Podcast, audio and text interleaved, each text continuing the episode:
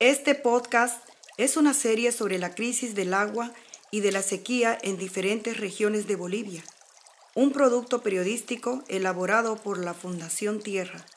En la jefatura de producción, Karina Segovia. Dirección del programa, Roberto Navia.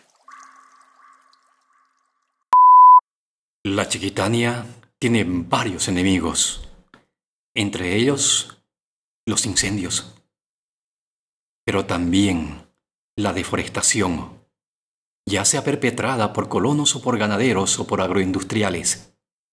La deforestación tiene el mismo efecto en el medio ambiente. Su letalidad no depende de quién sea el que corte un árbol, o cientos, o miles.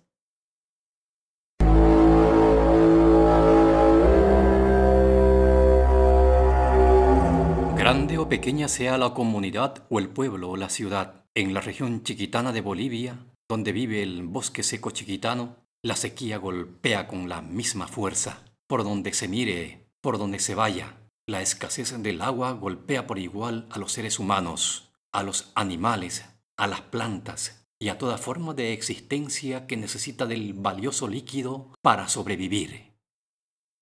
La laguna Aguapomó en San Ignacio de Velasco es solo un ejemplo del tamaño del desastre ambiental. Está casi totalmente seca. Por ahí camina Fernando Rojas. Él es el presidente de la Asociación de Cabildos que representa a 120 comunidades originarias de San Ignacio de Velasco. Bueno, aquí donde estamos parados nosotros en este momento, antiguamente nos podía llegar al cuello el agua, ¿no?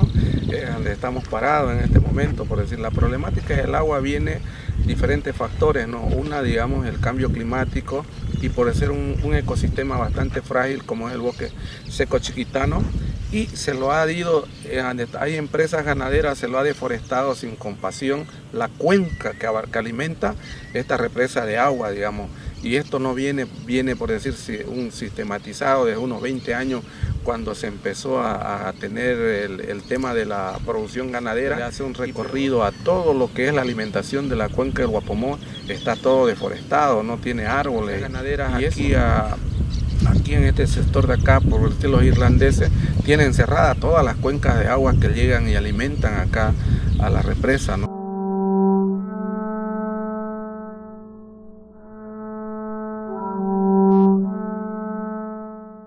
Ronald Ceballos, concejal del municipio de San José de Chiquitos, narra el tamaño de sufrimiento que se vive en la región chiquitana se ha agravado sumamente serio el tema del agua. San José de Chiquito, antes teníamos nosotros la, provisión de agua del área urbana, era de un río, le llamamos la vertiente del Sutó, ¿no? que, que, se, se, tomó, se hizo una toma y se agarraba una parte de esta vertiente y el saldo corría, cruzaba por medio San José prácticamente y llegaba hasta las cuencas prácticamente afluente a la laguna Concepción, este, este arroyo y posteriormente fue mermando, mermando, hasta que llegó un día que ya no alcanzó para el consumo humano. Entonces, eh, eh, está grave en el área rural, en las comunidades, la mayor parte de las comunidades tenían su vertiente de agua, su pauro, no hace ya entre 15 a 20 años que estos pauros fueron secándose y cada día más. Entonces, las empresas agropecuarias se han ampliado, las empresas ganaderas, comunidades de nuevo asentamiento, donde por una parte se duplica o triplica el consumo de agua y por otra parte se, se destruye prácticamente las afluentes de, de, los ríos o los cursos de agua que puede haber, porque para, para sacar soya hay que hacer un camino al hacer un camino se trancan todas las afluyentes que van hacia los ríos, ¿no? Una quebrada que se lo ven seca normalmente, pero cuando llueve es, el curso que va y alimenta los ríos. Ahora llueve como ya está el camino hecho, llega hasta ahí el agua, o se va para otro lado o se penetra en la tierra y ya no, ya no pasa. Y bueno, para hacer ampliación a la agricultura o a la ganadería hay que desmontar, hay que quemar. Estos últimos años ha sido grave en la zona chiquitana, aquí en el municipio de San José los incendios forestales han sido graves, donde ahora qué pasa, cae la lluvia y como no hay que detengarse en, 20, 30 minutos después de la lluvia se ha escurrido totalmente, ya no hay la penetración de la humedad al suelo, que es la que prácticamente alimenta las fuentes de agua. Empresas ganaderas eh, que han logrado implementar su, ganadería han ocasionado ya prácticamente el desvío de los, de, los cursos de agua. En la propiedad San Lorenzo es una de las nacientes del río Tucabaca, no del río San Juan que venimos, porque aquí en esta zona uno está en la propiedad San Lorenzo, uno de los ojos de agua, como lo queremos llamar, que, que al parecer no se ve, pero cuando coramos va con agua, pero que más allá ya está corriendo. Es la naciente del río, que está sobre la ribera de la serranía de, de. Eh, la otra vertiente es la comunidad Ipiá, ahí está la otra naciente, y la otra naciente está en la comunidad, entre la comunidad Ramada y la comunidad Llorea Tobité. En la, naciente de San Lorenzo es una de las principales afluencias al río San Juan, que es el mismo río que se va, da la vuelta y pasa por, que es el río Tucabaca.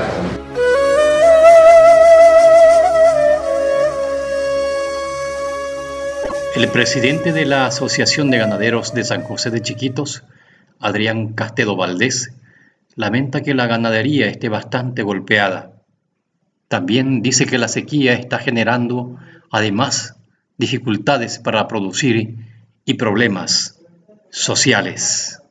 Bueno, la ganadería en San José Chiquitos eh, está bastante golpeada por el tema de la baja cantidad de lluvias de este año.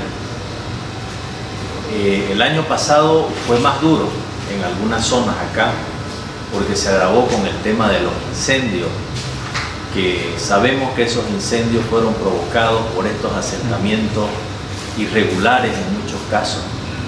Pero el tema del agua este año eh, nos está generando, además de las dificultades para producir problemas sociales, porque hay comunidades que piensan que los atajados de agua que hacemos nosotros eh, atajan los cursos de agua, cosa que no es cierta. Nosotros los ganaderos eh, sabemos que los atajados tenemos que hacerlos a un lado del curso de agua para que ingrese el agua en época de lluvia, se almacene y siga su curso. Porque si es que se represan las corrientes, lo que va a suceder es que se rompen en tiempo de agua esas presas porque llueve bastante en un corto tiempo.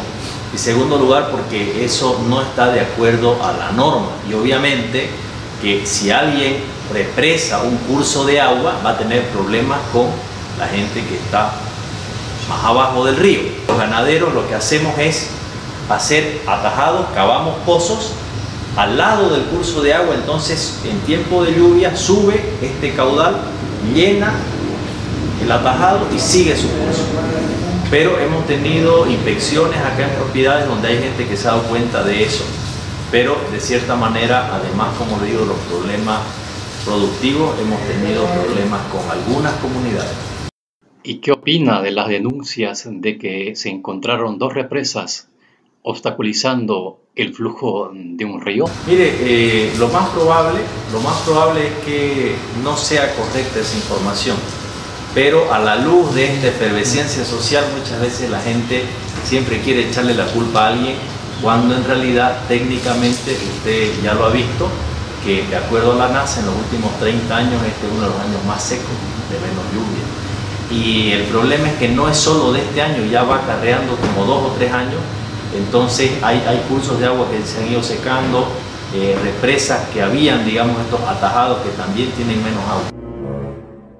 Pero una comisión compuesta por autoridades indígenas y del municipio de San José encontraron evidencias, la existencia de dos represas clandestinas que estaban impidiendo que las aguas de un río sigan su curso. Las víctimas de la sequía, de la crisis del agua, tienen rostro, tienen nombre y apellido. Antonia Chubé Aguilar despierta con un temor que le provoca un dolor enorme en el pecho. Teme que su cuello ya no resiste el peso del balde con el que transporte el agua desde el tanque hasta su casa donde ella se encuentra ahora, acostada, a punto de levantarse, escuchando el canto de los pájaros que en otros tiempos era imposible verlos husmear en los barbechos de las gallinas.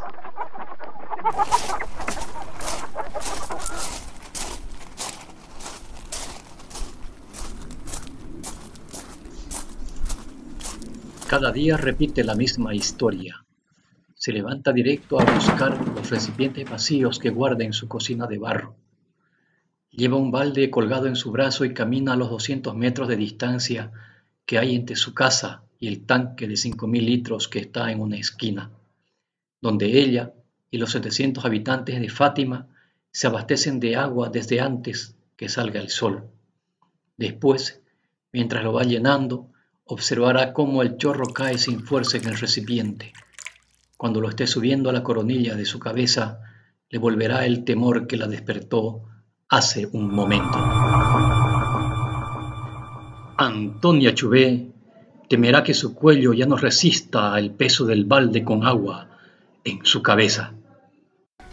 Bueno, yo no mentirle, desde cuando ya tenía ocho años ya iba alzando así de a 10 litros, 5 litros, hasta que formé mi familia, mi hogar y ahorita sigo, mira.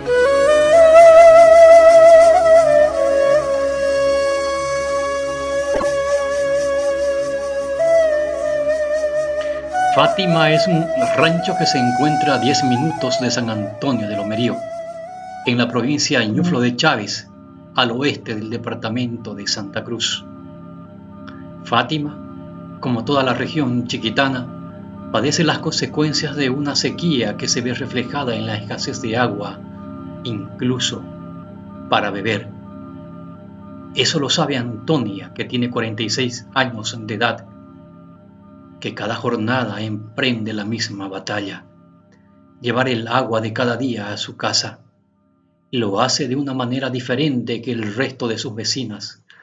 Enrosca una toalla con sus manos y la coloca como una corona encima de su cabeza para que el balde con 20 litros de agua amortigua el vaivén de sus pasos y no se desnuque, aunque cualquier tropiezo puede ser fatal. Las vecinas de Antonia transportan sus recipientes con agua en carretilla. Antonia lo hace encima de su cabeza porque la rueda de su carretilla quedó destrozada de tanto uso, de tanto ir y venir. La carretilla está ahí, apoyada en la pared de barro de su cocina, agazapada como un animal prehistórico atacado por las plagas del mundo. Ella la mira de rato en rato y a veces le habla, le dice, tanta falta que me haces. Sí, eso, con eso me auxiliaba yo traer agua, traerme en cajetilla y ahora está pues feo. Pues terminó, se pinchó, ¿qué pasó? Claro, se pinchó y ya no hay ya como para, para comprar nuevas, nuevas llantas. Eso una vez se frega y ya se bota ¿Y cuánto cuesta la llanta? Aquí pues llega a 150, pero dice que más allá en Conce, en Santa Cruz, es más menos, pero hasta que llegue aquí, ese es el precio, 150, 160 vale las llantas de las casetillas. ¿Y su marido está en el Chaco? Ya está en el Chaco. Por eso él no va a traer agua. Por eso él no va a traer agua, él madruga a ir a, en el Chaco. ¿Y su siembra de maíz, cómo la riegan?